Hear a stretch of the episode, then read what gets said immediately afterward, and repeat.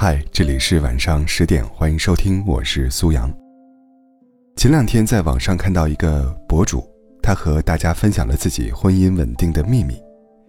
她在婚后曾经问过老公，为什么会选择自己做伴侣？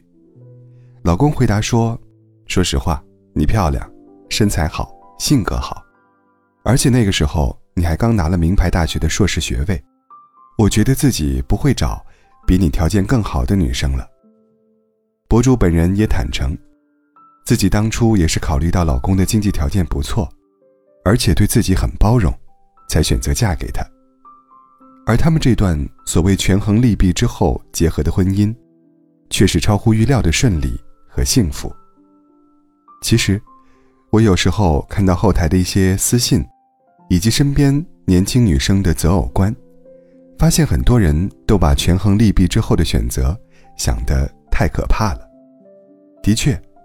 谁都想像学生时代一样，只为了一眼心动而义无反顾地爱一个人。可是，当许下陪伴对方一生的承诺时，不考虑现实因素的人，不仅是冲动、天真的，甚至是不负责任的。婚姻稳定的底层逻辑是供需平衡，也就是傅首尔说的：“婚姻的本质是相互需要，没离，是因为不停的相互需要。”当我把这个观点分享给一个单身很久的朋友时，他反驳我说：“你这样说也太不浪漫了吧。”的确，成熟的婚姻观，应该是介于百分之百的浪漫主义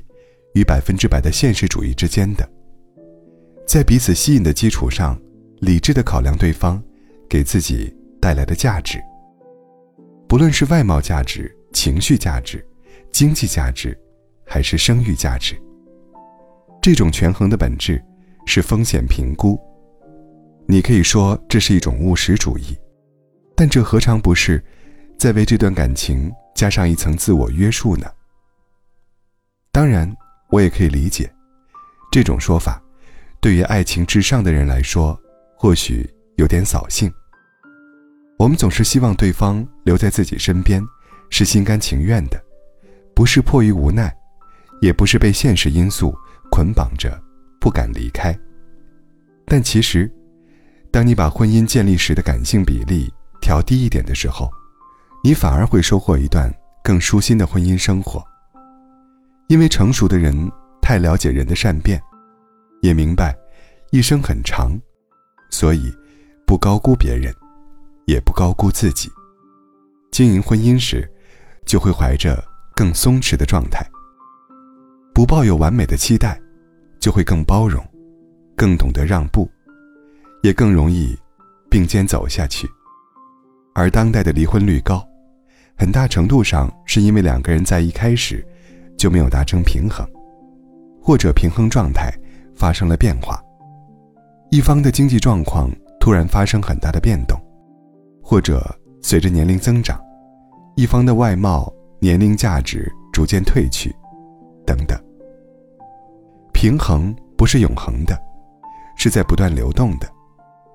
好的婚姻经营者，也是不断努力的去弥合自己与伴侣之间的差距。即使无法达到完全平衡，强者懂得示弱，弱者努力变强，这才是维持婚姻稳定的关键。所以啊，即使嫁给了爱情，也别忘了让自己成为更好的人。就像那句话所说的：“心动是本能，忠诚是选择。能够走到永远的选择，一定是强强联合。”你说呢？我站在屋顶，黄昏的，听见爱情光临的声音微妙的反应忽然想起你这默契感觉像是一个谜心里有点急也有点生气你不要放弃行不行